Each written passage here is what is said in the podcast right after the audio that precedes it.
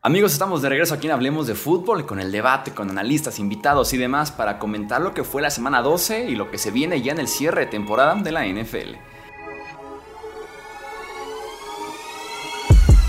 Hablemos de fútbol. Hablemos de fútbol. Noticias, análisis, opinión y debate de la NFL con el estilo de Hablemos de fútbol.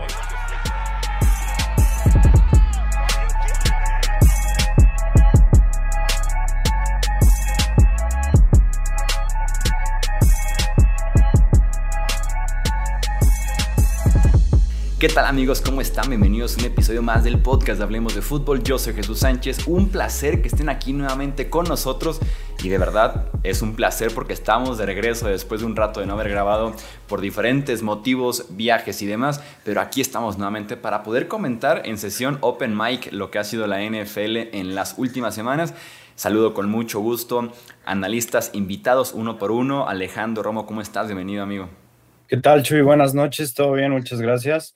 La verdad es que sí, ya teníamos un buen rato sin, sin conectarnos, digo, principalmente los cuatro al mismo tiempo, y se siente bien estar de vuelta. Eh, hay, hay, mucho de qué hablar, creo yo, sobre todo después de dos semanas sin, sin podcast para nada. Entonces, ahora sí que a darle. También saludo con mucho gusto al buen Wilmar Chávez. Bienvenido, Wilmar, ¿cómo estás? ¿Qué onda, Michu y Alex Pitt? Qué gusto, como siempre, venir aquí. Ya hacía falta y más estar completos. Eh, vamos a ver cómo se pone esto. Y Pete Domínguez, ¿cómo estás? Bienvenido, hermano. Todo bien, Chuy. Me encanta como dice Chuy que no se pudo hacer por, por diferentes viajes, pero el único que viajó fue él. Estuvimos esperando. Admito la culpa. El, el humble brag fue Chuy, pero bueno. Admito la culpa. No, quise admitir que, que, andaba viajando, pero sí admito la culpa de que si no se realizó esto fue muy seguramente por mi culpa. No, pero fue un viaje con causa, ¿no? No todos los años viene la NFL a México porque luego arruinan el pasto, hay pandemia, remodelan el estadio, entonces hay que aprovechar cuando uno de cinco años pactados hacen las cosas bien. Fíjense que podemos aprovechar, creo yo, para comentar un poquito de esa situación, ¿no? Creo que del partido como tal, nada más asistí yo, ¿no? ¿O sí te me haciendo Pete? Porque ya me perdí en todo tu fin de semana en México. No, no pude. Decidí no ir por cuestiones de trabajo. Eh, decidí no ir. Como te habrás dado cuenta, la, la red, la señal en, en, el estadio es, es pésima. Incluso la gente de ESPN en Estados Unidos me comentaron que se estuvo quejando de que para toda la tecnología que ellos usan, el Estadio Azteca está súper obsoleto y que tuvieron muchísimas complicaciones para operar el Monday Night. Entonces, no, acabé no yendo, entonces creo que fuiste digno representante de Hablemos de Fútbol y único representante. Sí, único, creo, creo yo principalmente. Fíjate que me pareció bastante bien, ¿eh? creo que de las ediciones a las que he ido me pareció esta Tal vez no la que tenía el mejor ambiente, pero sí la que estuvo mejor organizada, que se sintió como que fue súper smooth el tema, como dices tú, entrada del campo, de los equipos, de situaciones alrededor en ese sentido. Tal vez no las mejores activaciones, insisto, ambiente y demás, pero sí me pareció un, un muy buen número 9, diría, del 1 al 10, lo que fue la experiencia de NFL México este año. Y más porque yo me la pasé muy bien en el medio tiempo. eso, te iba a decir, con todo y chiflidos. Con todo y chiflidos. Hubo momentos en los que no escuchaba la gran música de Grupo Firme. ¿eh? Sí, estuvo, o sea, sí se notó mucho el descontento de la gente por llevar a Grupo Firme. No, cañón, o sea, no, no te imaginas eso. Insisto, hubo momentos en los que la rechifla opacó el sonido. El sonido no sé por qué estaba muy bajo, no sé si como fue como la compensación de, bueno, ya los trajimos, hay que ponerlos bajitos. Eh, pero hubo momentos en los que de verdad no se escuchaba nada por eh, los chiflidos. Tengo una muy buena anécdota que compartirles que me acaba de pasar, de hecho, hoy en la mañana. Eh, estaba yo en mi negocio trabajando y demás y recibí un chofer, chofer diagonal cargador, ¿no? Clase obrera, como se podrán imaginar. y traía un jersey de Todd Gurley con los Rams y era justo en el segundo tiempo del partido entre México y Arabia Saudita. Entonces imaginarán que el país pues se detiene por completo. Yo estaba trabajando por tonto y él también, ¿no? Seguramente. Y llega y me dice así como de que, ah, no estás viendo el partido, ¿verdad? Y yo, no, pues me da igual la verdad. Y ya le empiezo a cargar lo que se iba a llevar y demás. Eh, y me dice de que a mí ni me importa la selección. Y yo le dije de que, ah, pues seguramente es porque te gusta la NFL, ¿no? Te es el jersey de Todd Gurley.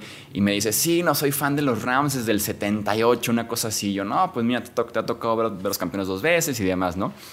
Y me dice, sí, no, me encanta. Dice, mi única mi único pero con la NFL recientemente, porque me encanta todo lo que hacen, dice, mi único pero recientemente con la NFL fue grupo firme, ese sí no me gusta para nada. Y me dice, siento como que les falló, ¿no? Como que el fan del NFL no le debe de gustar grupo firme. Yo me quedé callado, yo mejor no dije nada. Dije, pues sí, ¿verdad? Y me dijo. Pues claro, porque estás haciendo negocios. Sí, exactamente, porque me convenía. Y me dice, y me dice, grupo firme, pues para el medio tiempo de un Chivas América, ¿no? Eh, eh, eso es lo, que algo que no entiendo, ¿no? No sé en qué momento eh, en México la afición identificó que el hecho de que te guste la NFL automáticamente te da un cierto estatus, ¿no? Es como, no, no, no, acabo de entender la relación. Sí, totalmente. yo, lo que decía es, ¿dónde, está el manual? ¿Dónde, está el manual de decir, esta música es para esta liga, esta música es para esta liga? O sea, miren, totalmente entiendo su comentario, pero honestamente se me hace como incorrecto porque digo, o sea, creo yo que la, o sea, el deporte y la música son cosas como completamente separadas, ¿no? O sea, creo yo que también es como bien sabido que, que lo que es, digamos, la música banda es como más, va más como hacia la gente que ve fútbol mexicano que el NFL. hacia lo agropecuario. Permíteme rebatírtelo de una forma eh, fortísima. Keenan Allen lleva más fotos, videos y clips en redes sociales con grupo firme que partidos jugados y touchdowns en, esta, en este año. los equipos de la NFL lo han visto justo como un negocio, en específico los de las del sur de, Estados Unidos, los Chargers, los Rams, los Cardinals también recibieron a marca MP, creo que se llamaba el grupo. Gran grupo, ¿eh? En una activación en, Arizona. Entonces, ahí es donde te digo que no entiendo el, el, fan mexicano, como dice Chuy, ¿no? En qué momento es como de, ah, si te gusta la NFL, no te puede gustar el grupo firme. A mí no me gusta, pero una cosa es que no te guste y otra cosa es de, ah, como me gusta la NFL, no me gusta eso y voy de smoking al, partido. Yo les pregunto, otra dime, dime sí. Otra cosa es abuchar a un artista en una presentación. Por ahí va. Un, artista que en medio de todo está, sea como sea, después que no te guste, está poniendo en alto el nombre de tu país, es un grupo de tu país, mostrándose al mundo entero. Y a mí los aucheos me parece de las cosas más ñeras que puede haber. O sea, no estás ahí, no lo disfrutas, ok, no hay problema. Chance que nadie lo disfrute.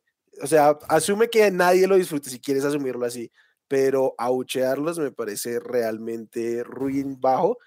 Y es, es un tema lo, lo, de los gustos y la generalización, porque es que hay parte de la comunidad de NFLera que cree que no puedes ver soccer, fútbol. O sea, eso sí te insulta por ver fútbol, por ver liga local peor aún. Entonces, es como un, un Hay poca paciencia. Hay poca paciencia en el, fan de la NFL en ese sentido. Sí, sí, sí, muy poca. Te, voy a explicar eso, al menos de mi experiencia, ¿no? O sea, digo, empiezas, em, yo jugué categoría, se le llamaba, eh, era midget, midget y, y, la otra no me acuerdo cuál era, creo que era juvenil récord de taclear. Ya nadie puede decirle nada a Romo porque ya él sí jugó. A los demás sí. el, argumento de que nunca he jugado con Romo desaparece porque jugó Mille. Pero, pero fíjate que los coaches de, o sea, de fútbol americano, o sea, sí te, como que te quieren empujar a que odies el fútbol soccer. O sea, siempre se decía, no, es un pinche deporte de panaderos, de pamboleros y, y, así, y es real. O sea, por ejemplo, a mí en lo particular me gusta bastante el fútbol soccer. Este, digo, hubo un momento donde sí estaba como peleado con él, por lo mismo yo creo que me dejé influenciar sobre todo, pero es, es muy común, o sea, como que el fútbol americano en México, los fans, o sea, como que quieren llevar la línea, como que quieren sentirse, digamos, un poco superiores. Único, exactamente. Ajá, exactamente, así como de soy, soy único. Sí, es un sentido de superioridad. Yo lo, que, yo lo que, regresando como a la parte de los abucheos, chiflidos y demás, ¿en dónde está la línea? Porque sí como que me pregunté mucho eso de por qué abuchearlos, mejor te sientas y pues lo dejas ir, ¿no?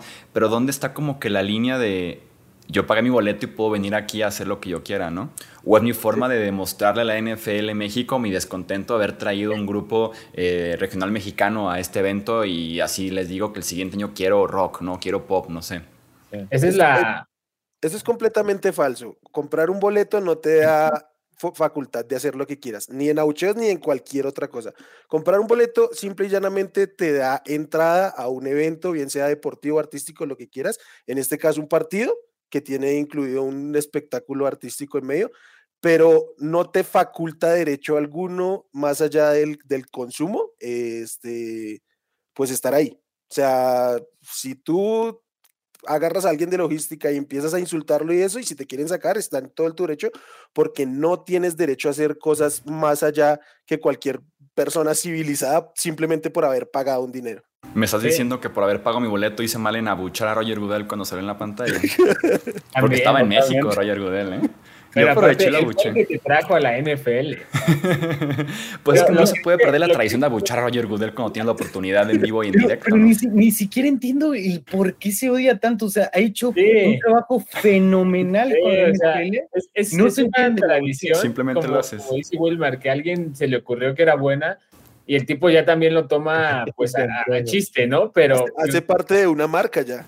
Pues lo mejor fue cuando en el draft 2020 en su sótano pidió que la abucharan por Zoom sí, o sea, pero lo piensas que el tipo expandió la NFL a nivel internacional. Eh, ha puesto en, ratings eh, fenomenales a, la liga una vez más, literal.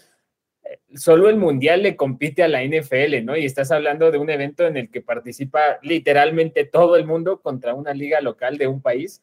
Entonces, o sea, Roger Goodell lo ha hecho fantástico. Pero regresando al punto que decía Romo, yo coincido completamente. Incluso me iría un poco más allá, ¿no? En México hay muchísimos comunicadores que han fomentado el odio entre NFL y fútbol soccer, ¿no? Particularmente me tocó compartir con varios, decían, liga mediocre y tal, y sí, ok, entiendo, la liga mexicana tiene muchas áreas que mejorar, pero eso no te da ningún derecho a sentirte superior solo porque te gusta un deporte, y eso en México creo que jamás se ha entendido, ¿no? Me gusta la Fórmula 1, me gusta la NFL, ya no pertenezco a la raza, ¿no? Y, y la bucheo, y si y si aparece el canelo lo abucheo y tal, y eso como que ya se sale de proporción completamente. Y aún, no, o sea, no es como una cosa del pasado, son cosas que, pasan hoy día, que en redes, en transmisiones, esta semana a mí me tocó ver una transmisión de NFL desde allá de México, donde alguien mencionó el tema del tobillo Neymar y otro comentarista estaba diciendo que pues básicamente se lo había ganado por ser simulador. Eh, y es, eso hace parte del discurso que también se imparte sobre otro deporte. Entonces, es, es este discurso como hegemónico alrededor de no me gusta la NFL y tengo que respetar estos otros parámetros de, de gusto, eh, sigue impuesto desde, desde, como dice Romo, desde los que lo practican, desde que lo entrenan, hasta los que tienen un espacio de, repercusión en los medios. Habiendo dicho eso, y sobre todo en el caso de Romo, de Pete, aunque también tú puedes opinar, Wilmar, aunque tú no eres directamente aquí mexicano, pero les dan la opción Estadio Azteca. no, lo digo también porque cuando hablamos de Grupo Firme en el grupo de WhatsApp, tú dijiste, déjame ver quién es Grupo Firme. sí, Les dan la opción, suponiendo que, yo no estaba tan lejos de Wilmar, la verdad. Romo no sabía ni siquiera de qué hablábamos. O sea, yo no sabía qué era el grupo, Romo no sabía de por qué los mencionábamos. Sí, yo, no entendía Romo viene aquí a defender a, la idiosincrasia NFL, pero realmente la estuvo atacando a, la raza de grupo firme toda la semana. yo, yo, o sea, entiendo 100% que los hayan llevado porque pues, la idea es como promover algo de tu país, ¿no?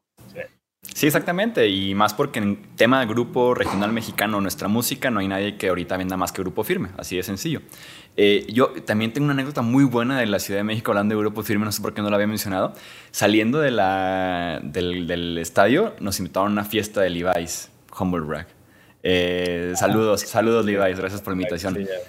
Estaban en un salón VIP, Belinda, en mi opinión overrated, es lo, es lo, que, es lo que voy a decir. Eh, estaban los de. ¿Cómo se llaman estos brothers? Los de Moderato. Y estaban esperando a grupo firme. Yo estaba parado afuera del salón VIP, o sea, era parte de la fiesta, pero estaba parado afuera porque dije, en cuanto pase aquí Edwin Cass, quiero mi selfie y mostrarle mis videos de que yo sí disfruté de su medio tiempo. Llegó su manager y dijo, están muy tristes, no van a venir a la fiesta. No te creo. Sí, cuando ya la gente estaba como que reuniendo de que llegó ya alguien de, Grupo Firme por las playeras y demás, dijo, sí, soy su manager, vengo a decirles que ni los esperen porque no, se sintieron súper mal, si se agüitaron y demás, y no van a venir. Uh, qué fuerte. Es, lo que decía, lo que decía Wilmar, ¿no? No te da derecho a... Pues finalmente es un artista y es su trabajo. O sea, para mí la forma más fácil de mostrar el descontento, descontento es te quedas callado, ¿no? Y no generas reacción y pues ya, ¿no? Ellos mismos pero eso, al final digo, también ellos, como casi cualquier mexicano, toman el, el me, me, haces, yo te regreso, ¿no? Que empezaron ahí, cuando quieran les llenamos su estadio Azteca cuatro veces y hijos de la no sé qué y tal. A eso dijeron. Sí, sí, sí. O sea, que cuando quieran les llenamos su estadio cuatro veces, no sé qué. Bueno, así empiezan las, las malas relaciones, tristemente. Aquí la pregunta es, suponiendo que hubiera juego, porque quiero platicar ahorita de ese tema con ustedes, suponiendo, hay juego en 2023 en el Estadio Azteca, ¿no? Suponiendo porque no va a haber. Les dan la opción, ¿quién toca en el medio tiempo si ustedes pudieran elegirlo? O sea, ¿cuál es la forma de complacer al aficionado? ¿Qué grupo, qué banda, qué artista hubiera dejado contentos al aficionado de NFL que estaba en el Estadio Azteca el pasado lunes? ¿Tiene que ser mexicano? Yo diría que sí, ¿no? Porque estás en NFL México. O sea, fíjate, en el chat hay una muy buena opción, la platiqué con Edgar en su momento, que era Molotov. El tema es el lenguaje gringo, mexicano. No hay esa relación como para decir Molotov está para cantar en NFL, no. Es muy buena opción, pero no. Siento como que ves estos memes de, de las cuentas de, literal, de memes de, de, NFL en Instagram, que te dicen, cada que anuncian un medio tiempo de, del Super Bowl, de, deberían traer a Metallica, Starter Pack, eh, lentes azules, paliacate, tenis Harley Davidson. calcetas blancas hasta arriba. Siento que el equivalente a eso en México es de la banda que dice Caifanes debería estar en, todos los eventos y no sé qué. Entonces siento que se divide en ese grupo y los otros que creo que con lo que quedarían complacidos sería con reggaetón, ¿no? Eh, a mí personalmente ni una ni otra me gusta no quisiera ser el que está en medio de esa discusión. Eh, no, no sé, no sé qué podrías hacer. No sé si, quisieras Mexa tipo el potrillo, pero no sé si se presta Alejandro Fernández para cantar tres canciones en un medio tiempo. Yo, yo creo que sí, Molotov sí entraría. Digo, si tuvimos el, el último medio tiempo de, del Super Bowl, llevaron raperos que digo, todos sabemos perfectamente qué tipo de letras tienen. O sea, pues no creo que sea tanto tema, ¿sabes? Es música, el tema con Molotov es que le tira a la cultura y al estadounidense y a las formas en que trata al mexicano y demás, ¿no? Y, el, y el, producto es estadounidense. Ándale, moderato podría ser. En el chat dicen Los Ángeles Azules. Por lo menos armaría una pachanga en las gradas, ¿eh? Sí, sí, sí. Porque puede ser, puede ser como tipo arrabalerón, pero en buen ambiente boda, ¿no? Como los Ángeles han estado en Coachella. o sea, que, que, dices, traen, traen con qué, ¿no? Yo, yo iría a Los Ángeles. Luis ¿no? Estará muy bien, pero sí no se prestaría para tres canciones en un medio tiempo, es el problema. Este, sí, no, no, por lo menos no. Este, ok, platiquemos entonces de lo que va a pasar en 2023 con la NFL. Eh, es oficial, no habrá partido de NFL en el Estadio Azteca el siguiente año porque el estadio, en cuanto pase de hecho el concierto de Bad Bunny, ahora en la primera semana de diciembre, empiezan renovaciones, remodelaciones de cara a ser sede del Mundial en 2026. Entonces, el estadio no va, a poder recibir eventos masivos e importantes como es la NFL el siguiente año. Entonces, por lo menos el siguiente está ya descartado en el Estadio Azteca. Eh, aquí la pregunta es por tema de capacidad, de aforo, de vestidores también, modernidad y demás. Te pregunto, Pete, ¿hay alguna otra opción en México o está también descartado que la NFL juegue el siguiente año en general en el territorio nacional como pudiera ser en Guadalajara o en Monterrey? No sé si tuviste la oportunidad de entrar a los vestidores ahora en el juego de, del Estadio Azteca o si has tenido no. oportunidad. O sea, el tema siempre para venir a juego en México eran, eran los vestidores, ¿no? Que fueran lo suficientemente amplios para aguantar un roster de 60, 70 pelados de 2 metros y 100 kilos, que obviamente eh, los vestidores para, para el América y Cruz Azul no son así. Yo cuando hicieron el, nuevo acuerdo que regresaron en 2016, pensé que la remodelación de la Azteca había sido sitiada así. Me sorprendí muchísimo cuando me di cuenta que los vestidores que eh, se setearon para ese, para capacidad NFL, eran prácticamente un camper afuera del Estadio Azteca, ¿sabes? No eran como tal los vestidores del estadio. Entonces, eso a mí me deja entender que realmente se puede hacer, hacer el mismo seteo en cualquier otro estadio. Ahora, por temas de, de logística, capacidad y demás cosas que exige la NFL, creo que el único, o sea, es una opción y es el estadio de Rayados de Monterrey. Y si no es ese, no se juega en México. Yo, yo creo que, que se va para Guadalajara porque a Monterrey es muy, muy cercano. O sea, tienen ahí a dos equipos, a los Tejanos y tienen a, a los Cowboys, por lo que no me haría tanto sentido que se llevaran la NFL al norte, sino más moverlo como al estadio de las Chivas, que digo, no debe de haber tanta cuestión porque, para empezar, creo yo, nunca he ido, eh, igual y ustedes me pueden corregir en esto, pero creo que el estadio no está, no está mal, ¿no? Eh, no, en tema de modernidad y demás está decente, sí. O sea, mejor que el Azteca está. Sí, sí mil veces mejor. Y, también digo, en la NFL están los mejores estadios del mundo, sin lugar a duda, pero también hay una serie de estadios bien, bien feos. Sí. Yo creo que, el, el, detalle que existe muy fuerte con Guadalajara es el tema de la capacidad y también aplica con Monterrey, porque el estadio más pequeño eh, de la NFL, lo que menos aforo recibe actualmente es el de los Bears, que recibe apenas 61 mil.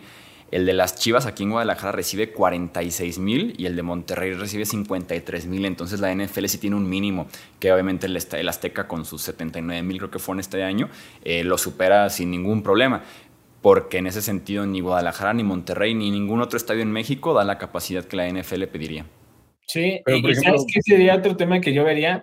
Eh, literal, trabajando con, con, el equipo, con los Cardinals, eh, se hicieron un par de activaciones en Guadalajara. La gente en Guadalajara, NFL, y, y Chuy va a saltar, pero pues, incluso él tendrá mayor, este, mayor prueba. No es tan apasionada como en Monterrey, ¿no? O sea, la cultura fútbol americano definitivamente no está tan desarrollada.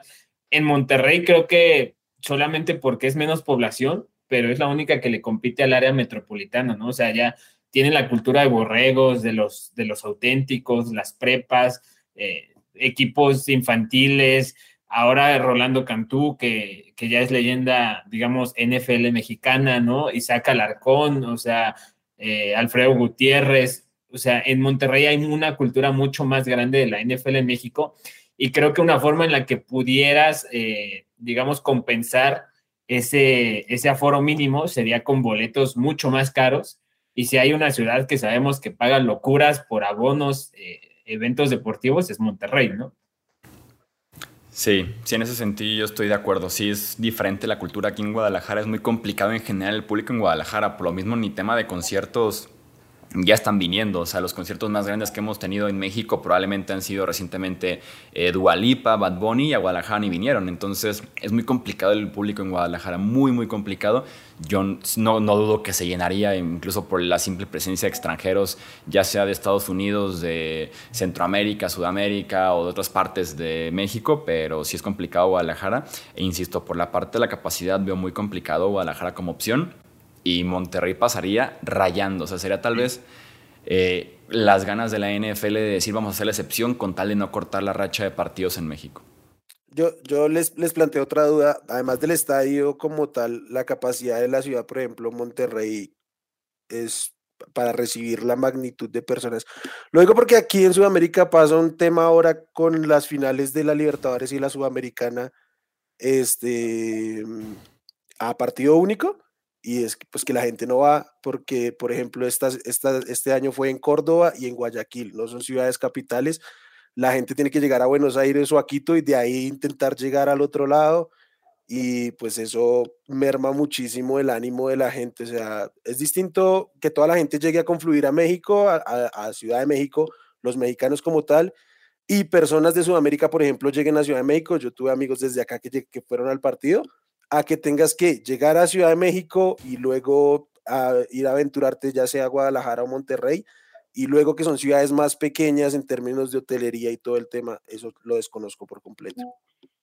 Sí, yo, creo, que sí tiene la infraestructura, o sea, digo, Monterrey es, o sea, digo, obviamente la Ciudad de México está hasta arriba en, en capacidad, de eso no hay ninguna duda, y después es donde vienen Monterrey y Guadalajara, que son ciudades que tienen mucha capacidad. Digo, en, en, ambos lugares se hacen eventos masivos, ¿no? Por ejemplo, en Guadalajara ahorita se hace el Corona Capital, ¿no? O se hace un Corona Capital. La FIL también al mismo tiempo. Y en Monterrey tiene... Que la FIL es la Feria Internacional del Libro, nada más como aclaración. Ya, ya, ya. Sí, en, en Monterrey, ¿sabes qué? O sea, el área de San Pedro es un área que naturalmente tiene capacidad tanto, digamos, física como de infraestructura y modernidad para aguantar, a, o sea, sería un recibimiento de primer nivel.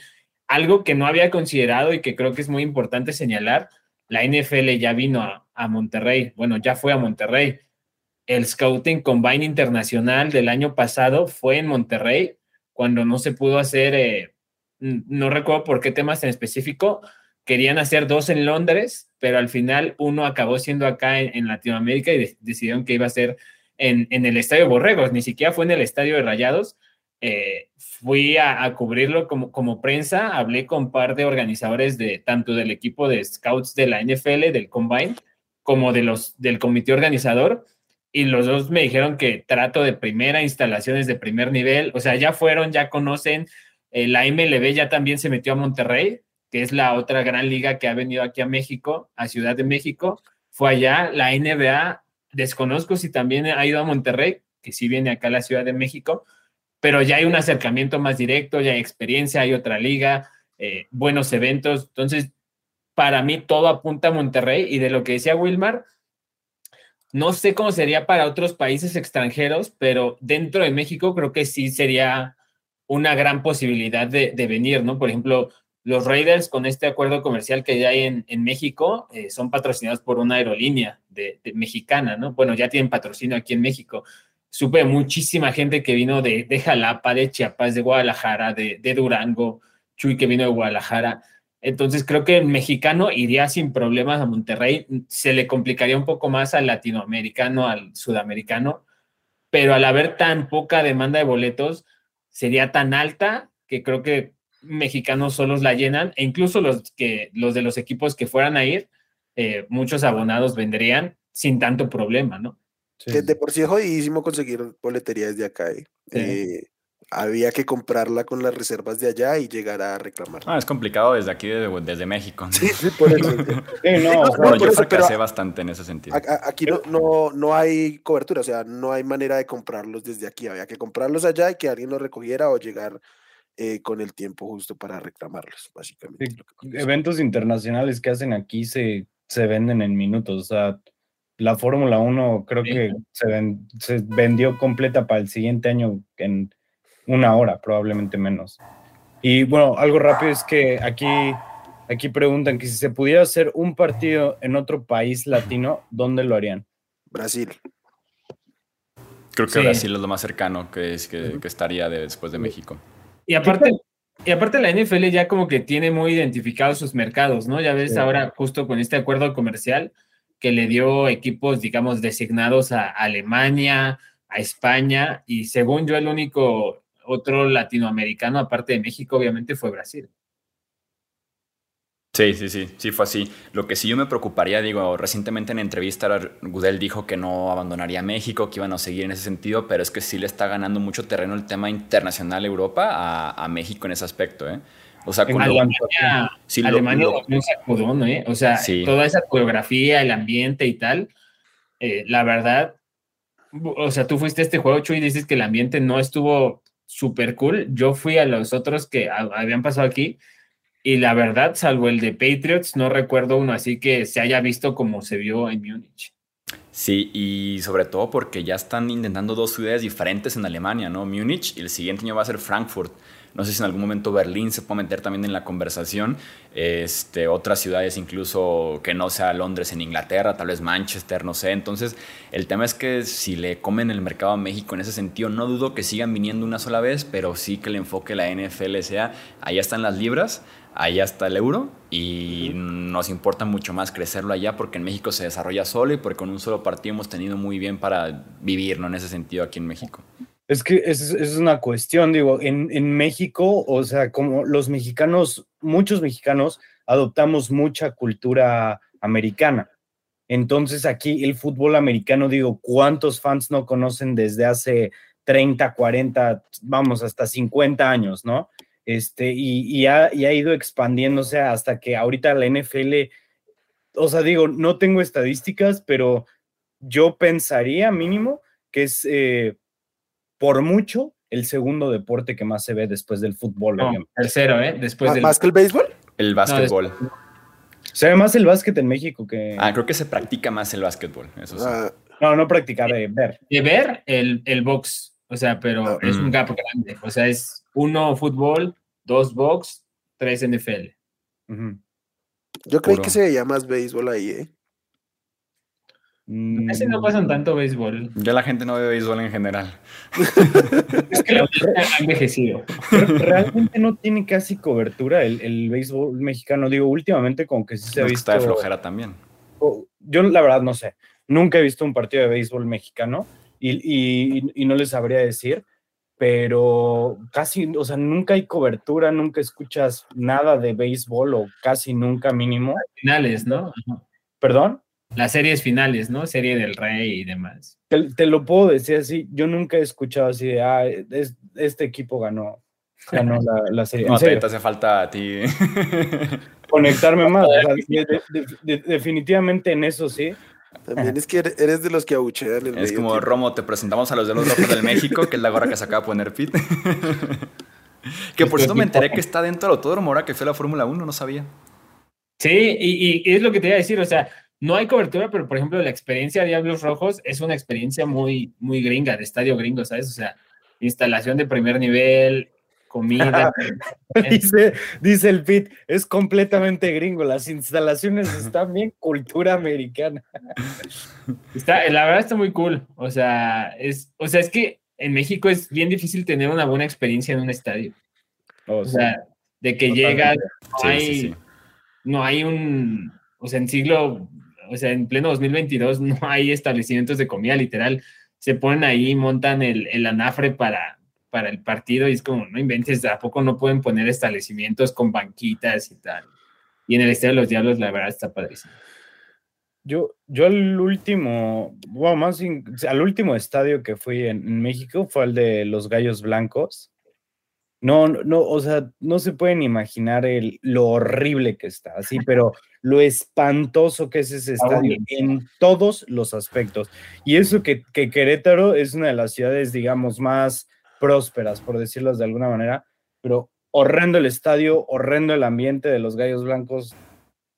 No hay nada que ir a hacer ese. Creo que ya ni se puede ir a ver después de, del chiste, del, del showcito que se aventaron los los, ¿cómo se llaman? Los aficionados del Querétaro.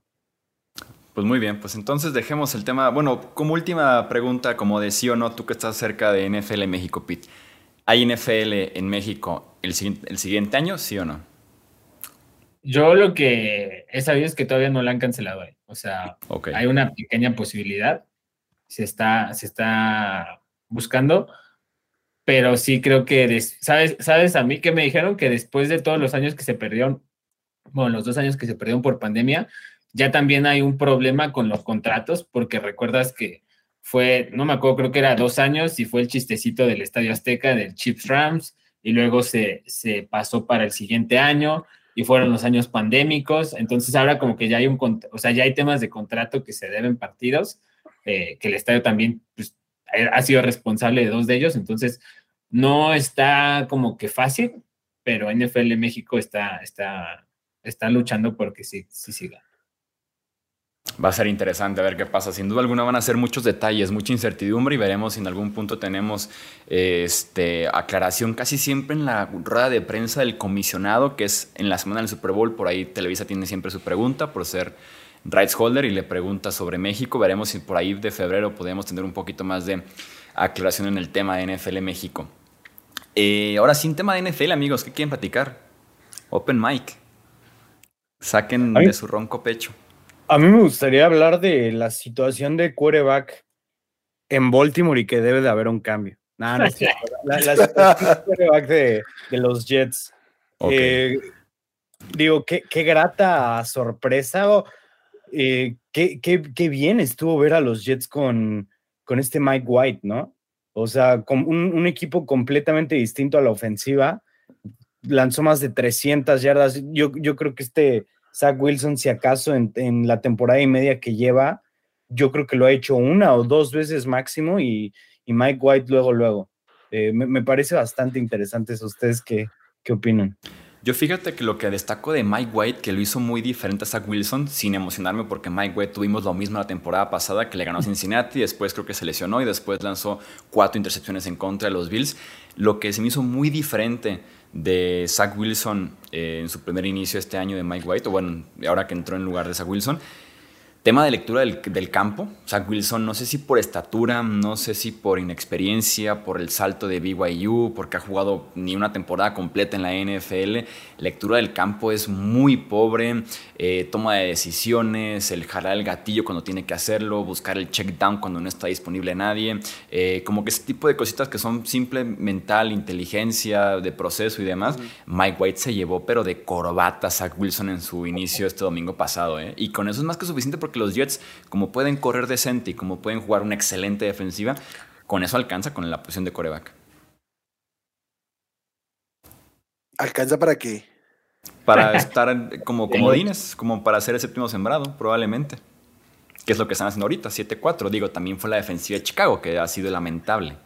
Yo creo que se van a caer, pero eh, concuerdo un poquito, o sea, o sea, Alcanza para seguir mostrando, eso es lo que diría yo, porque creo que se van a caer, que están ahí los Chargers y los, y los Bengals.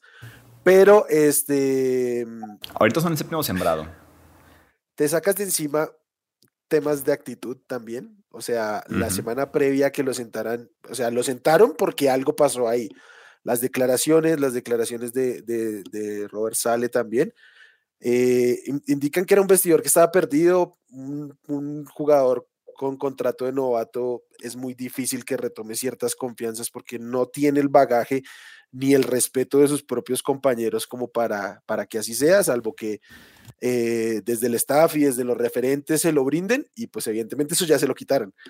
Entonces yo, o sea, probablemente en términos atléticos, físicos, eh, de brazo, tiene más talento a Wilson, yo creo que de eso no, a mí no me cabe duda, pero le agregas el componente de lecturas, de proyecciones que, hace Chuy y luego le quitas el, ¿cómo ponerlo? El, mal ambiente en el camerino y te, cuestiona y más bien te va resolviendo dudas que podrías tener en el proceso de selección. Y estamos hablando de la segunda selección global de hace 18 meses, o sea, es una selección altísima. Lo que a mí se me hace bien interesante es que el mismo Robert Sale dijo dos cosas. Dijo que, dijo, esto no termina con la carrera de Zach Wilson, porque muchos querían venderlo así en los medios, pues así como de que ya es el boss, ya no volveremos a verlo. Y el mismo Sale dijo que este año volveremos a ver a Zach Wilson en algún momento de la temporada. Pero, o sea, yo, yo, creo que eso lo hice así como para, como para no decir así, ya se acabó, ya, ya cometimos el error y, fíjate que ayer algo que platicaba con un amigo es que pocas franquicias de la NFL están dispuestas a aceptar un error tan rápido como, como para jalar el gatillo y, ¿cómo se llama? Y decir, ya, ya estás fuera. Porque si vemos a Zach Wilson como lo que ha sido, no como lo que pudo haber sido o lo que podría ser, es una de las peores selecciones del draft en la historia están al nivel de Yamarcos Russell, de malos sus números, al nivel de Trent Dilfer, de las peores selecciones de la historia, a cómo ha jugado al momento. A mí me recuerda todo el proceso previo al draft. La verdad, a mí, o sea, que me gusta mucho el draft y seguir a los jugadores.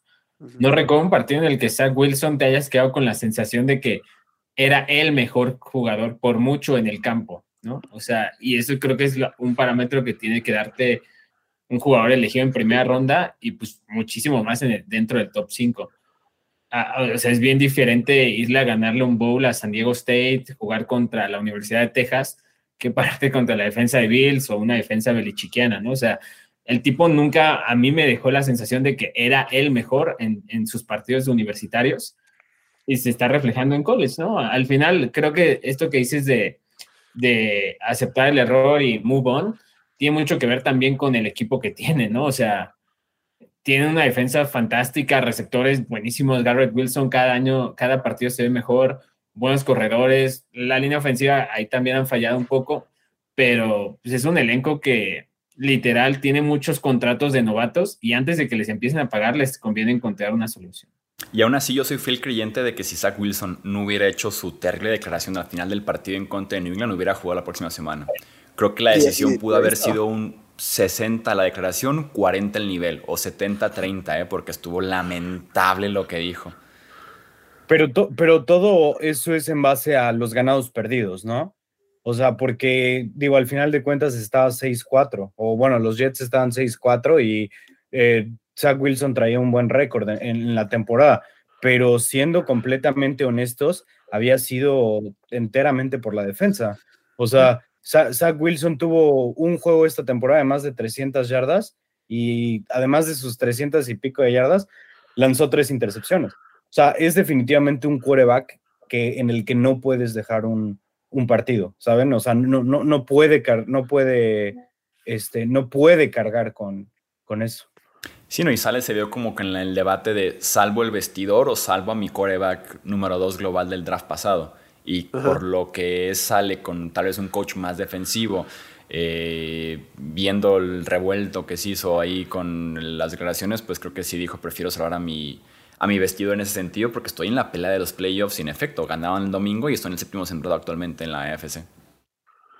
Y su chamba también, ¿no? O sea, porque digo, al final de cuentas, él no es el quien elige, igual y él pudo haber dicho así como de, sí, pudo haber tenido injerencia en la decisión, sí, sí me gusta, jala el gatillo, lo que quieras, pero pues al final de cuentas lo que habla de él es el récord. Y, y si quitar a Zach Wilson es la decisión correcta para él y para su trabajo, es, es eh, algo que debería de hacer sí o sí. ¿Qué ibas a agregar tú, Wilmar? No, pues que yo, es que yo sí, la verdad, se la cargo todita al, al tema de la declaración, porque yo creo que los Jets no están en un momento en el que se les juzga por el récord. O sea, nadie esperaba que, a principio de año, nadie esperaba que estuvieran en el, en el momento deportivo y de resultados en el que están, entonces creo que nadie los juzgaría con respecto a eso. Entonces, si no hubiera pasado lo que pasó con el vestidor, estamos aquí pues, ellos siguen, ellos siguen bancando el, el, proceso de intentar que mejore, que, o sea, explotar ese talento en bruto que está ahí en, Zach Wilson y ya si no está ya no importa y miran a ver qué pasa. No, no estarían obligados a, a dar ese cambio por un tema de récord. Creo que es enteramente un tema de manejo de, vestuario. ¿Tú crees que veremos a Zach Wilson otra vez este año, Wilmer? No, porque además cuando se tomó la decisión me recordó muchísimo el caso Carson Wentz, en como que la, la, el ambiente era, va, está la temporada perdida, lo sentamos y vemos el otro año, y pues no lo volvimos a ver y vimos antes al tercer coreback que a él. Entonces creo que es difícil. Cuando están rotas las cosas en el camerino, yo lo, veo muy complicado, sobre todo cuando, están rotas y, como que nadie intenta o le interesa resolverlas. Sí, no, y que aparte Wilson estuvo inactivo el domingo pasado. Fue Joe Flacco el coreback 2 desde el del equipo. Ah, o sea, ya, ya creen que ya está completamente rota la relación Wilson-Jets. O sea, ya no volveremos a ver a Zach Wilson como, como quarterback uno de los Jets? Yo no sé si en su carrera, por lo, yo por eso preguntaba esta temporada yo, solamente. Yo digo el año. porque además hay un tema. Yo, yo, creo que, que, los Jets podrían estar, no de ganar ni nada, pero creo que podrían estar a un, a un, un upgrade de, de, de coreback, les podría sentar muy bien. Eh, no, o sea que. Aaron Rodgers. Yo, yo, estoy listo si en las apuestas se pudiera meter unos 20 pesitos de que Rodgers es coreback de los Jets en la semana 1 de la próxima temporada, los metería. No, pero ¿cuánto vale eso, Chuy? Eh, ¿Traerse Aaron Rodgers? No, dejarlo ir por el lado de Green Bay y el Dead Money que, se, que se comen es horrible. A ver, ahí te va. Justamente estaba. En una de esas, en Green Bay están listos para explotar todo ya. Y una renovación de ciento 102, 124 millones, una cosa así, 62 millones por año, básicamente. Su potencial, su cláusula de potential outs es en el 2024. Mira, ahí te va. Si lo cambian antes del primero de junio, que es pre-draft, que creo yo que es lo que hace sentido, 98 4.6 millones de dólares de dinero muerto. Que, que eso, que eso es lo que vale. Que eso es lo que vale. El hecho de que sea post primero de junio, que a veces lo pueden firmar aunque lo hagan pre-draft, lo que hace es prorratear a, distintas temporadas ese impacto, pero los 98 millones se los comen porque se los comen. Se los comen, sí, completamente. Digo, el, número, el cap number de, de Rodgers al final de cuentas el año que entra es de 31.6. O sea, no es, no, es, no es tan fuerte. O sea, mil veces más les conviene conservarlo que... Ah. que La cosa es, Rodgers quisiera estar ahí. Les conviene, les conviene más retirarlo. No, pero Roger se retira. Sí, Roger se retira. Mantenerlo en, partilla, en, plantilla se comen 30 millones, pero no se comen 100 millones. Es Entonces las opciones va a ser Jimmy Garoppolo, si es que están dispuestos a soltarle en Francisco. Pero hay una opción, Lamar Jackson. Eso, eso sí es una opción. Eh, obviamente, obviamente esto es por más franchise tag. franchise tag, no hay manera que no, no jueguen Baltimore el próximo por, año. Por más que esté ahí medio complicada la negociación, no hay forma de que Lamar salga de Baltimore. Yo lo veo también así, pero viendo tantos corebacks que han forzado su trade en situación y, y corebacks que yo pensaba que tenían más carácter y evidentemente no lo tuvieron, como Russell Wilson o sea, si Russell Wilson pudo deshacerse de Pete Schneider y de, de, de, Schneider, perdón, y de Pete Carroll. Eh, o ellos de él. Pues, o sea, Touché, touché, touché. ¿Quién, quién, se hizo de quién ahí al final de cuentas? O sea, pero bueno, hemos visto muchísimos corebacks en los últimos años que han forzado su salida, ¿no? Eh, mismo, eh, digo, de Sean Watson fue una cosa diferente, pero corebacks de alto... quería salir a ver, a ver, a ver. Pero aquí hay otra cosa y es que eh, yo creo que Lamar Jackson es una persona lo suficientemente inteligente para saber que Baltimore es el lugar que más le conviene. Ya sabe que es efectivo ahí, que el equipo funciona en lo que él sabe hacer. No sabe si en otro lado van a poder acoplarse a sus capacidades. Yo también creería. en términos deportivos, al, no hay yo no creo que haya un mejor escenario para él que los Baltimore Ravens. Pero a Lamar Jackson lo que le importa es el dinero. Exactamente, ese es mi tema. O sea, él, él, ya como que vio que, ok, sí me quieren mucho, pero ahora demuéstramelo con dinero, ¿no? Y yo te lo dejo ahí, o sea, lo de Jets, la, Lamar Jackson a Jets realmente fue una, una, carta por ahí. Pero algo que me dejó ver que sí puede haber algo, no específicamente con los Jets, fue Sean, eh, sí, Sean Payton, que, que hace, que fue poco menos de dos semanas, literalmente dijo, ¿no? El próximo año puede que la Mar y yo seamos agentes libres. Si nos juntamos, o sea, obviamente no va a echar la, carta así sin saber que puede haber algún equipo interesado que le dé y, que tenga dinero, ¿no? ¿no? No sé, ahorita no se me viene a la mente cuál, pero, o sea, yo también estoy en las mismas que la Mar, o sea, ok, sí, me quieren mucho, me hacen el equipo, págame, ¿no? O sea. Yo, yo discrepo en eso de que Lamar le guste solo el dinero, porque Lamar Jackson, primero, está jugando a riesgo de que se puede quedar sin nada. Ah, está jugando bajo ese riesgo. Eh, en su contraparte, Kyler Murray, pues, ¿qué pasó a, principio de, o, en, esta pretemporada? Eh, Lamar Jackson puso un límite previo a su preparación de, de, training camps en la que dijo, si este día no tenemos contrato, yo ya no voy a negociar absolutamente nada más porque me voy a dedicar a mi preparación y lo cumplieron y desde ahí no, pues al menos no de manera pública han negociado absolutamente nada. Eso y porque él es su propio agente, por eso no puede negociar. Eso, yo no, me lo compro. Él es su propio agente. Eso, no quita que, eso no quita que Lamar Jackson va a exigir y merece exigir que le paguen como lo que es. Es que y está, y está en todo. Y el tema con Lamar es que quiere un contrato 100% garantizado como de Sean Watson y está en su derecho de pedirlo. Se tardaron en pedirlo, porque no sé por qué no lo hizo Russell Wilson con los Broncos, pero Lamar Jackson sí tiene que hacerlo. Lamar Jackson los puede doblar al equipo que sea. Y el tema con Lamar, de lo que tú dices, Wilmar, o sea, es como, sí, ok, yo me juego mi contrato, me juego que en la semana 18 me quiebran la pierna y se me acabó cualquier contrato que yo quería, pero también justo por eso, si ya arriesgó hasta esta situación, no le va a hacer ningún descuento a Baltimore, ¿sabes? O sea, no, no le va a hacer un descuento de, de a ver, contrato de tres años, 100% garantizado, que es lo que en teoría quería ofrecerle, eh, eh, se me fue ahorita el nombre del gerente general, el discípulo de Osinuso, eh, eso, ah, Eric de Costa es lo que le quería ofrecer y Lamar dijo, no, a ver, yo quiero años de Patrick Mahomes y porcentaje garantizado de Sean Watson. y el tipo pues ya, ya te ganó un MVP, ¿no? O sea, está en playoffs, te mantiene al equipo competitivo. Descuentos no creo que vaya a ser. No, no, no, no, por supuesto que no va a ser. Y, la cuestión es que los equipos del, del NFL saben que esto no es sustentable. O sea, ve a los corredores normales, o sea, a los superestrellas de corredores, ¿no? ¿Cuántos años te duran? Cuatro, cinco años y adiós. ¿Por qué le vas a garantizar a un quarterback que, o sea, lanza bien, pero lo que más valor le da a él es que, que juega ambas, ambas partes, ¿no? Porque no es un pasador al nivel de, Patrick Mahomes o, o, de Josh Allen.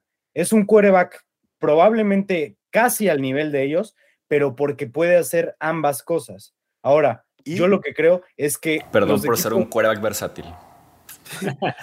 no, esa, todavía no terminó. La, posición no se llama lanzador de pases. Está bien, pero sabemos perfectamente. fuego ahí, ¿eh? Sabemos perfectamente lo que es un quarterback. Y ah, siendo realistas, no podemos esperar que Lamar Jackson mantenga esa salud en las piernas por los siguientes 8 o 10 años. Pero es que al tipo casi no le pegan, o sea, es uno de los corebacks más inteligentes para correr, o sea, le pegan más a Josh Allen, a Justin Herbert, a Joe Burrow, le pegan mucho más. Eh, hay, como que ya hay una tendencia de que, ah, o sea, es un coreback afroamericano, inmediatamente corre y no va a aguantar.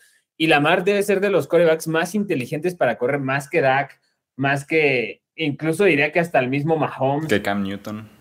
O sea, Lamar se cuida, o sea, tú velo, siempre busca la banda. Eh, va a ser dificilísimo que veas que le pegan a Lamar Jackson. Si, si les preocupa que por cómo corre se vaya a lesionar, pues no le hubieran dado plata a Josh Allen porque él corre exponiendo el físico 50 mil veces más que Lamar Jackson.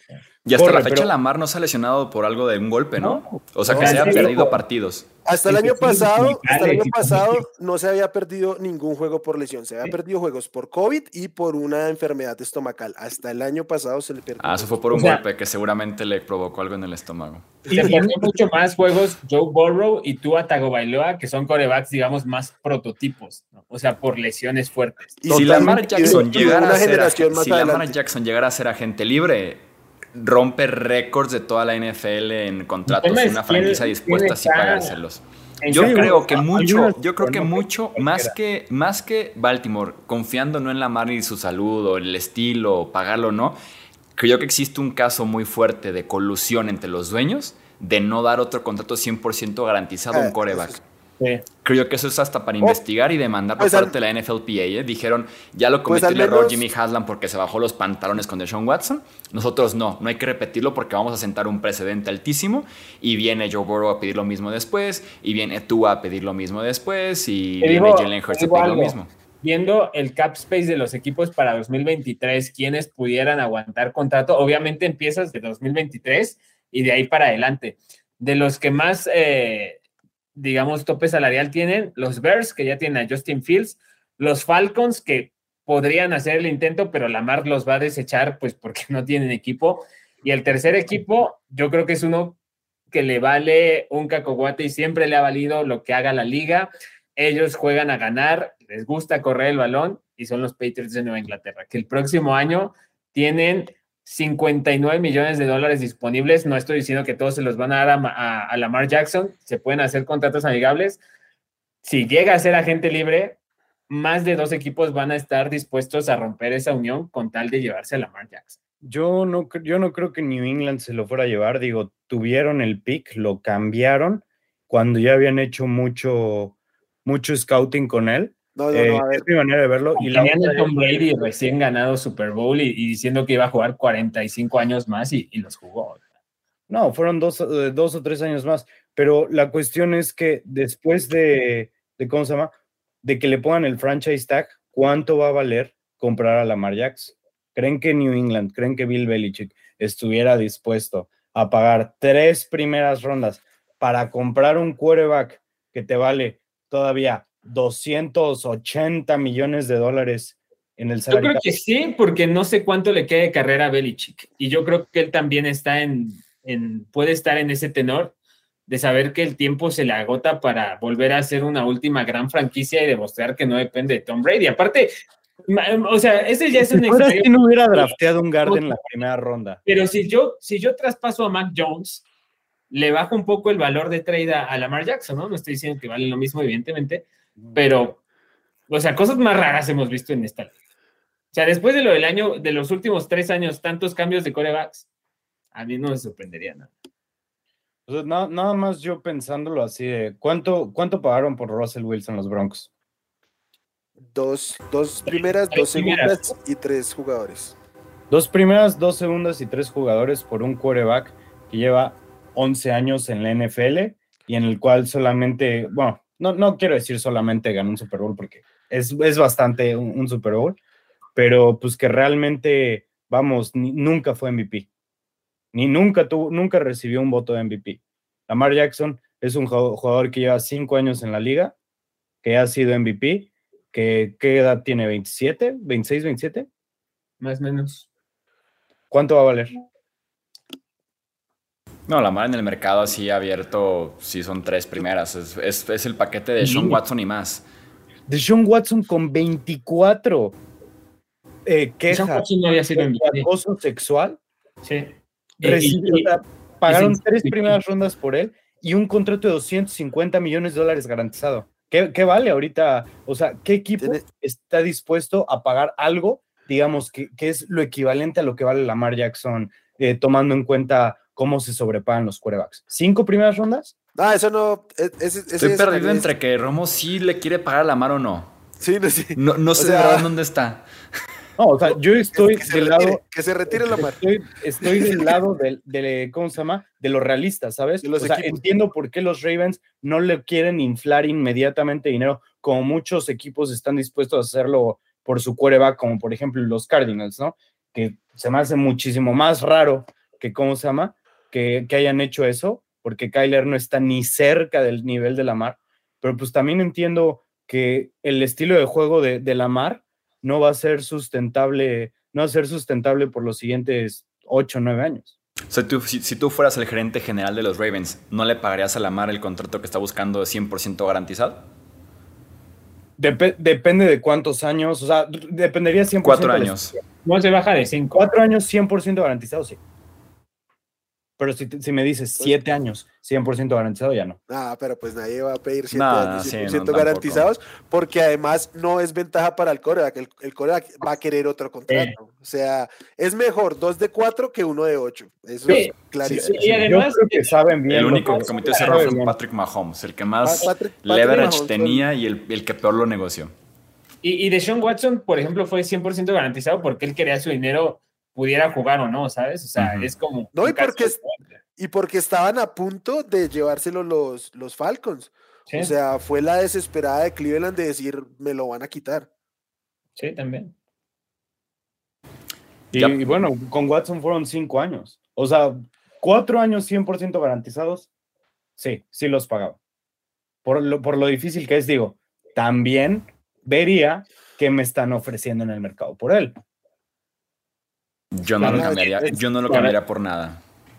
No, y es que, o sea, el tipo te va a pedir 50 millones al año, ¿sabes? Pero el, el tope salarial sigue creciendo, o sea, entre más tardes, más, más, te, más te cuesta. O sea, si lo hubieran renovado hace dos años, ahorita sería el cuarto coreback mejor pagado y no se vería tan mal el negocio. Como, como Josh Allen, ¿no? Que lo, lo, renovaron hace, hace como un año y medio, más o menos le pagaron una, una lanísima y ahorita pues ya ni se siente así, ¿sabes? O sea, creo que Matthew Stafford gana ya más que Josh Allen o, o por ahí están. Aaron Rodgers que ya se va a retirar y les va a dejar la deuda.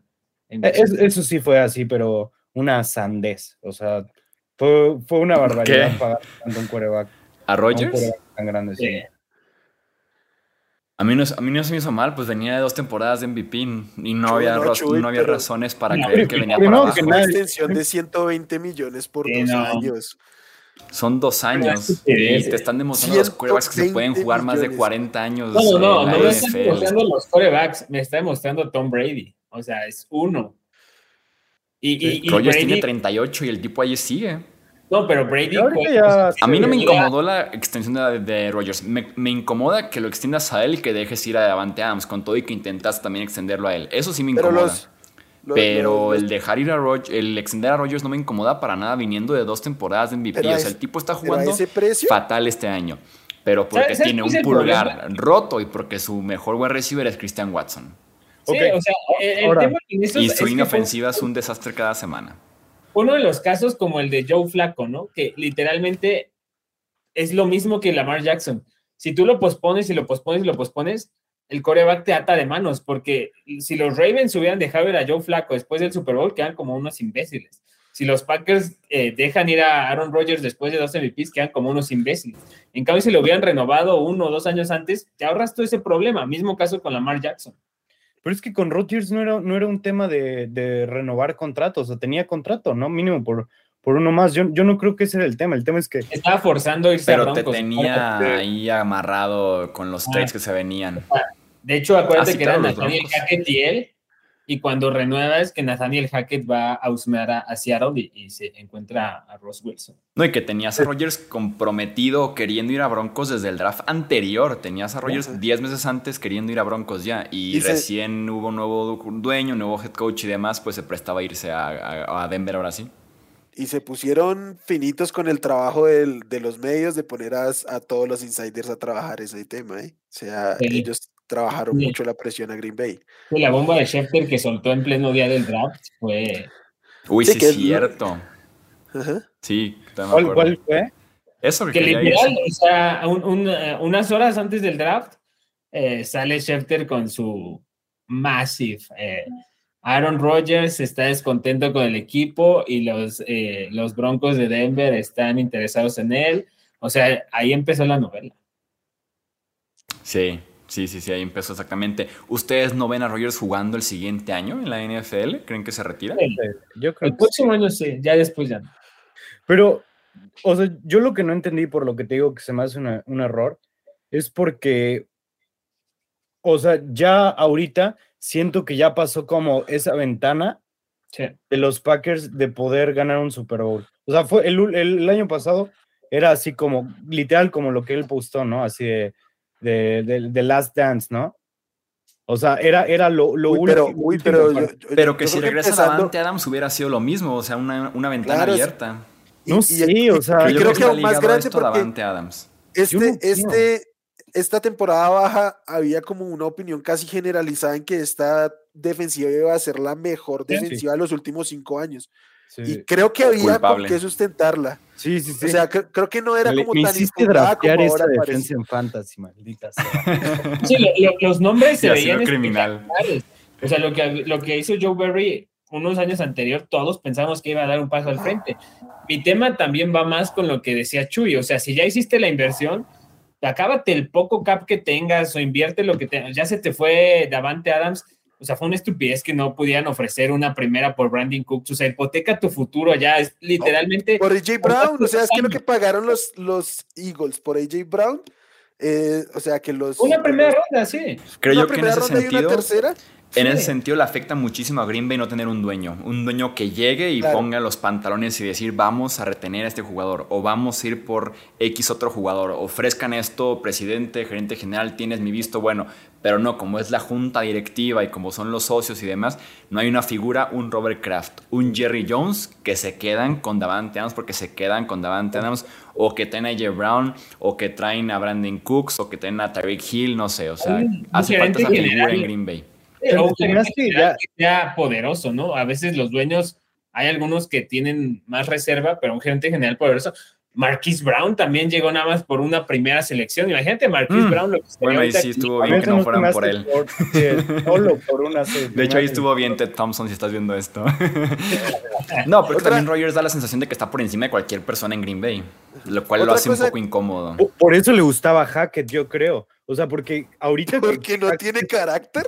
Sí, sí, completamente. Porque es en serio, es en serio. O sea, ahorita que, lo creo. que, que, ¿cómo se llama? que llegó con un quarterback que había sido muy eh, consistente en los últimos 10 años, que había sido muy bueno, con un eh, receptor de, muy, con dos receptores muy buenos, con una línea ofensiva buena, con un juego terrestre del que se esperaba mucho y así, y se ve que la ofensiva no hace nada ¿Por qué otra razón crees que Rodgers quería Hackett? Porque se, porque se subordinaba. Así. Sí. Es- Ese es 100% mi pensamiento y no es broma. Para O sea, mí también, muy parecido- es- es súper bueno trabajar con Hackett porque entiende mis, eh, este, porque es una Porque me mente deja hacer. creativa brillante. No, seguramente porque Hackett le hacía segunda a todo lo que Rodgers decía. Sí, o sea, y, y- me recuerda mucho al caso de Peyton Manning y Adam Gaze, ¿no? Que te lo recomienda a un futuro Sí. salón de la fama y te consigue chambas durísimo, ¿no? O sea, o sea, es una receta que no falla y al final acá han sido petardos y yo también acabo coincidiendo mucho con eso.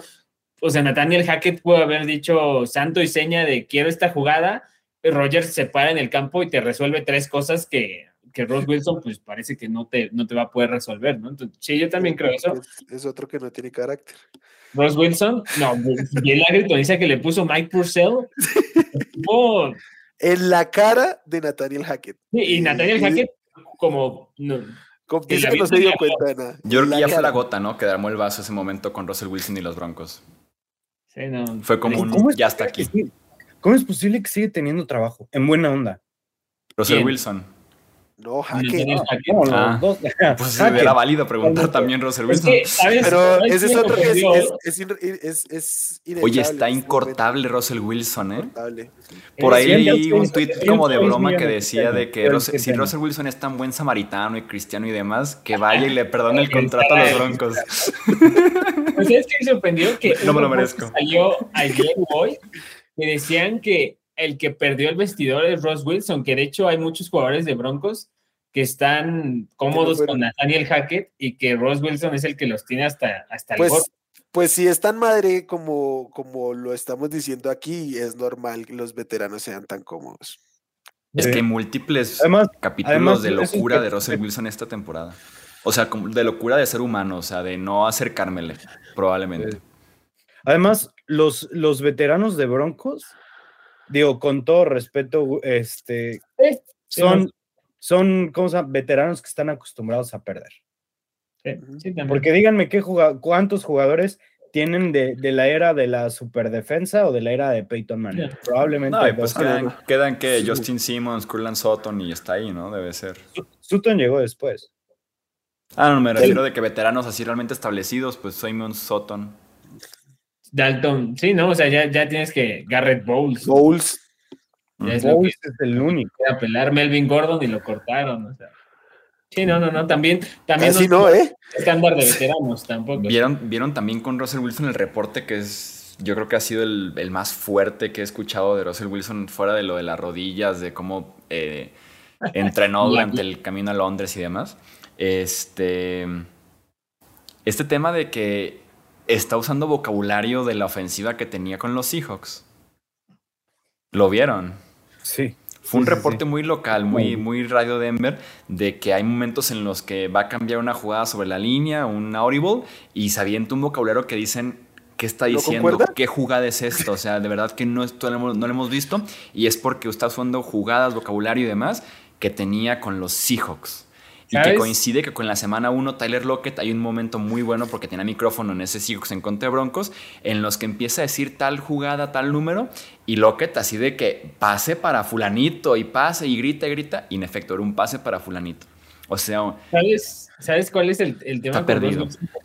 Que los medios en Estados Unidos lo sabían, porque apenas empezó la crisis y no se me olvida el, el, el miniclip que tuvo Kyle Brandt de Good Morning Football, que decía, cuando tú llegas a una alfombra roja y te crees superestrella y te invitamos para hablar y, y finges que no, cuando hace tres años eras una personalidad completamente diferente, tímido, eh, tranquilo y ahora te haces la superestrella y en eventos públicos. O sea, y le, le hicieron según a muchísimos reporteros, muchísimos insiders a, a Kyle Brandt. Eh, yo siento que la liga lo sabía. Entonces eso te deja ver que no sé si haya un departamento de inteligencia de Broncos y si lo hay me queda claro que inteligente no tiene mucho. Pero, o sea, e, es, es horrible la situación en la que están. O sea, que todos tus, ¿Cuántos partidos van de, de, Broncos este año? ¿11? Después de 11 partidos en, en, un contrato de 5 años, que ya tengas jugadores gritándole en la cara que se ponga a hacer su trabajo, no, no, no sé cómo va a salir de esto, Bronco. Sí, que el más reciente reporte es de que ya perdió el vestuario, ¿no? La mitad del vestuario ya está, ya no cree en él, ya no está convencida No, en la filosofía, es que no. aguantarlo. No fueron a su qué? fiesta. Aguantarlo y de, con tan pobres resultados, aguantarlo me refiero a personalidad como persona, amigo y compañero. Y también ver los resultados y decir, me estoy rifando una defensiva que es la número uno de NFL, pero que tienen tres victorias, creo que es lo que tienen, barridos por los Raiders de Las Vegas. Está grave el tema. ¿Creen que por lo mismo Nathaniel Hackett es un one and done? ¿Se va este año o van a culpar a Russell Wilson? No, lo tienen que aguantar, ¿no? Por el contrato, lo van a buscar. Wilson es incortable. No, a Hackett, a Hackett. Sí. Yo lo cortaría ya. A Hackett. A ver, duda, duda, duda, duda. Hackett fue contratado por el ex dueño, bueno, o sea, obviamente por, por el ex el gerente general, pero. Por el, por el presidente. Ajá. No, entonces. por el expresidente. Sí, llegó antes de que vendían el equipo. No, o sea, para empezar, para empezar, 100%, aunque, aunque, tuviera, aunque tuviera un poco mejores resultados, creo yo que a, los, a los dueños les gusta marcar su, su ¿cómo se llama? Su, nueva era. Su nueva era. Su y ahora ya son mis decisiones, así, como por ejemplo Jerry Jones comprando el equipo, volando un campo de golf a Arizona para llegar con Tom Landry y decirle, acabo de comprar a los Cowboys, ya no eres mi head coach. O sea, digo, obviamente no así, ¿verdad? Pero yo creo que sí, sí van a, van a hacer algo del estilo. O sea, tienen que marcar su nueva era. Nathaniel Hackett, digo, desde el primer partido todos nos quedamos impactados de, de, de la manera tan estúpida en la que manejó el play call digo, el play clock, perdón. Sí. En, todo eso, o sea, desde ese momento todos nos quedamos así, ¿qué le está pasando a este güey? O sea, literalmente un güey que juega Madden una vez a la semana hubiera sabido manejar el reloj mejor que Ey, no me insultes. de mí no van a estar hablando. De, mí no van a estar hablando aquí. Ojo, porque Jeff Saturday quizás y no.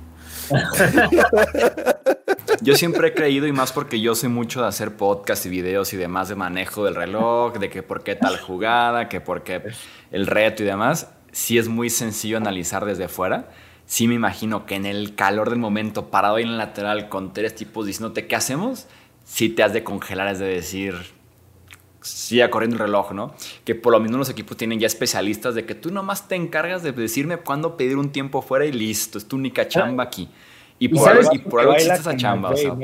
¿Sabes qué también es el tema de, de Hackett que lo veías estupidizado, ¿no? O sea, el tipo no, no, no se veía ni siquiera un intento de reaccionar. Eh, no, el partido contra los Colts, que decidían si se la jugaban o no, se les veía un pavor de decidir, o sea, ya deja tú jugártela o patear, ¿no? Se les veía un pavor de decidir. Y pues es lógico, o sea, el tipo ni siquiera, nunca, o sea, en, en, Jaguars tuvo responsabilidades de play calling, pero es bien diferente a lo que dices, ¿no? Tener las situaciones y todo. y no era de esperarse un poco, tomando en cuenta que en Green Bay estaba por detrás de Rogers Lafleur en toma de decisiones, play call. pero yo, yo, me acuerdo mucho que antes de que empezara la temporada teníamos esta situación que decíamos, y creo que coincidimos la mayoría, que teníamos incógnita de varios equipos, ¿no? ¿Quiénes iban a ser los Dolphins de McDaniel, los Vikings de O'Connell, los Broncos de Hackett y los Raiders de, de McDaniels? O sea, decíamos, dos de estos parece que van a ser buenos. Personalmente pensé que iban a ser los que resultaron ser los malos, pero, o sea, te puede salir una o la otra, ¿no? Kevin O'Connell tampoco tuvo esas responsabilidades con, con, los Rams, McDaniel un poco más con los 49ers. Pero no era eh, ¿sí? No, no, no, Mike McDaniel no, pero Josh McDaniel sí, y, a gran nivel, y le vuelven a dar un equipo y lo vuelve a hacer mal, ¿no? Entonces, ahí no sé cuál sea el parámetro ni, ni algo que te deje medir porque es completamente Es que está, cabrón. Exacta, exactamente lo, que dice Pete, perdón, perdón, Will, nada, más esto. O sea, yo en lo particular, si fuera un gerente general, no contrataría a alguien que no tiene ningún tipo de injerencia en toma de decisiones, ¿no? O sea, vamos, ni en el play call pero por ejemplo, como es Mike McDaniel, cómo ha salido, este Kevin O'Connell, este Zach Taylor, que digo, igual y no les encanta como head coach, pero digo, ya llegó un Super Bowl después de, ser el peor equipo de la liga y ahorita ya tienen el equipo 7-4. O sea, ¿cuál es la constante de, ¿cómo se llama?, de tomar una decisión correcta en alguien de quien no tiene ningún tipo de experiencia para, para este tipo de toma de decisiones? Sí, yo les iba a decir que están tan perdidos en el tema que, por ejemplo, en el play calling ofensivo diseñaron el, el playbook para que lo llamara Hackett. Tienen un coordinador ofensivo que es Justin Ogden y llevan dos semanas en el que está llamando las jugadas es Clint Kubia, que es el coordinador de juego aéreo y coach de coreback. O sea, como que de un momento a otro dijeron, tú, el que estás ahí, vas a llamar las jugadas. Eh, se volaron por completo como la jerarquía y todo el tema, que no tienen ni idea de lo que están haciendo ahí. Ni los Colts están tan improvisados como los Broncos. Literal, literal. Los, los Colts tienen un plan. El plan es no tener plan. o sea, el, pero hay un plan. el plan es implosionar, pero el, eh, hay un plan. Sí. Ah, los, Broncos que están subiendo picks de los, de los Seahawks, básicamente. Sí. Tiene el pick 3 global. El pick 3 global es actualmente el de los Broncos, que le pertenece a los Seahawks por el cambio de Russell Wilson. Qué falta de respeto tan grande le tuve a Pete Carroll, de verdad.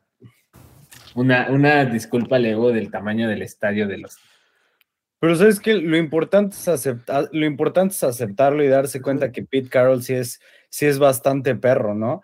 Pero, ¿saben qué? Los Broncos, creo yo, siguen teniendo un roster top. Bueno. Sí, sí, sí, es muy bueno. Es muy bueno. este equipo con un quarterback top 10 hubiera estado, ya estaría 7-4. Es que yo, yo, yo, insisto, o sea, digo, ahorita estaba checando, sé, que, que, ¿cómo se llama? Que Pro Football Focus no, de ninguna manera es la Biblia, ni, ni mucho menos, y, y se lo pueden pasar como quieran, pero sí, sí, sí tiene indicadores correctos. Y por ejemplo, estaba viendo, en el 2019 fue el quarterback rankeado número uno. En el 2020 fue el quarterback rankeado número 6, todavía muy respetable, ¿no? En el 2021, el año pasado, fue el quarterback rankeado número 19. Se lesionó, pero cuando volvió de la lesión se vio bastante flojo, X. Este año es el quarterback número 32, rankeado. O sea, yo creo que lo que nadie nos esperábamos era que que Russell Wilson está mejor rankeado que Mac Jones. O sea, creo que todos llegamos a pensar que Russell Wilson era un coreback que funcionaba en cualquier lugar y nunca nos imaginamos, al menos jamás me lo imaginé, que fuera un coreback de sistema.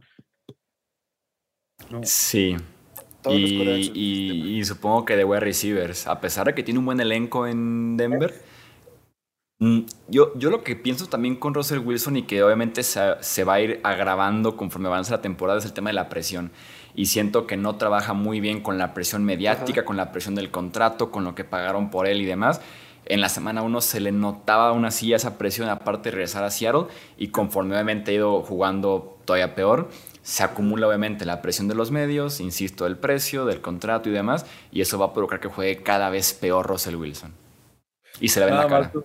Nada más un comentario rápido. Eh, Pro Football Focus este año tiene 39 quarterbacks rankeados. Zach Wilson es el 39. Uf. Merecido. Ahí está lo que platicábamos. Muy bien amigos, pues hasta aquí vamos a dejar entonces este buen episodio del podcast de Hablemos de Fútbol. Nuevamente gracias por pasarse por acá. Alejandro, Wilmar, Pete, nuevamente muchísimas gracias por acompañarnos. Esperemos que podamos repetir esto muy muy pronto. Recuerden que si ustedes quieren un poquito más de estos debates de NFL y diferentes temas y demás, propongan temas, ya saben, comentarios en YouTube, búscanos en Twitter para también platicar directamente por ahí y claro que estaremos aquí de regreso para poder comentar más y más de lo que es la NFL. Amigos, muchísimas gracias. Placer. Gracias, Chuy. A nombre de Alejandro Romo y Wilmar Chávez, de Pito Domínguez, yo soy Jesús Sánchez, esto es Hablemos de Fútbol. Hasta la próxima. Gracias por escuchar el podcast de Hablemos de Fútbol. Para más, no olvides seguirnos en redes sociales y visitar hablemosdefutbol.com.